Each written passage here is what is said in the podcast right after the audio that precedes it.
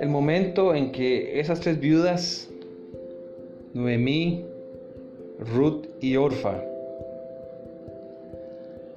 empezaron su camino de regreso a Belén. Fue un momento muy conmovedor.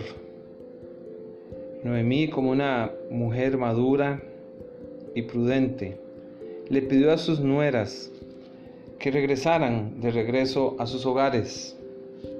Les dijo, andad, volveos cada una a la casa de su madre. Jehová haga con vosotras misericordia como la habéis hecho con los muertos y conmigo. Os conceda Jehová que hay descanso, cada una en casa de su marido.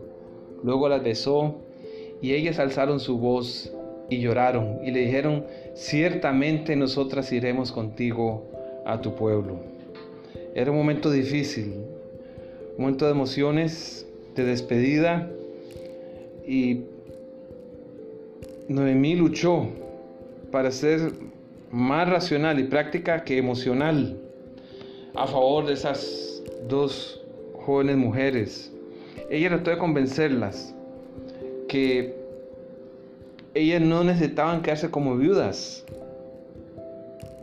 Ellas podrían casarse de nuevo y rehacer sus vidas.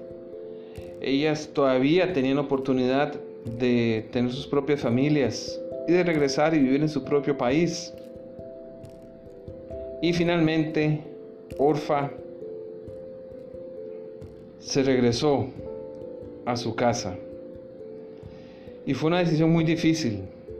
Orfa realmente amaba a Noemí y era fiel a ella. Ella no quería dejarla, pero Noemí estaba en lo correcto.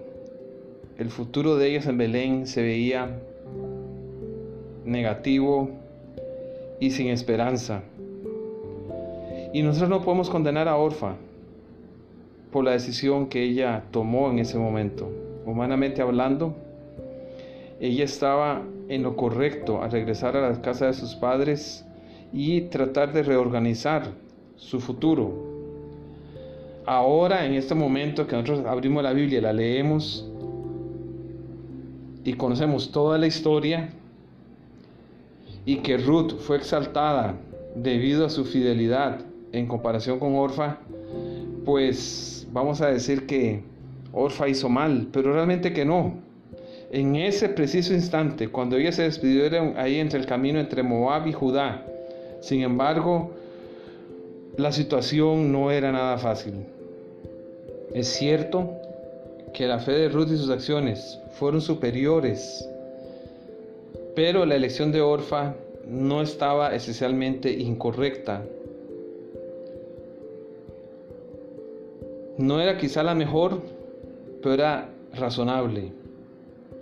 Así es que no veamos a Orfa como el villano o la villana de la historia, como el tipo malo de la película. Y nosotros también tenemos finalmente que decidir acerca de nuestras vidas y nuestro futuro. Muchas veces esas decisiones en sí no son malas. Sin embargo, generalmente hay una mejor opción y es seguir el camino de Dios. Y debemos orar para que Dios nos dé la sabiduría de escoger el mejor camino, saber al momento de decidir qué es lo mejor para nosotros y para nuestra familia.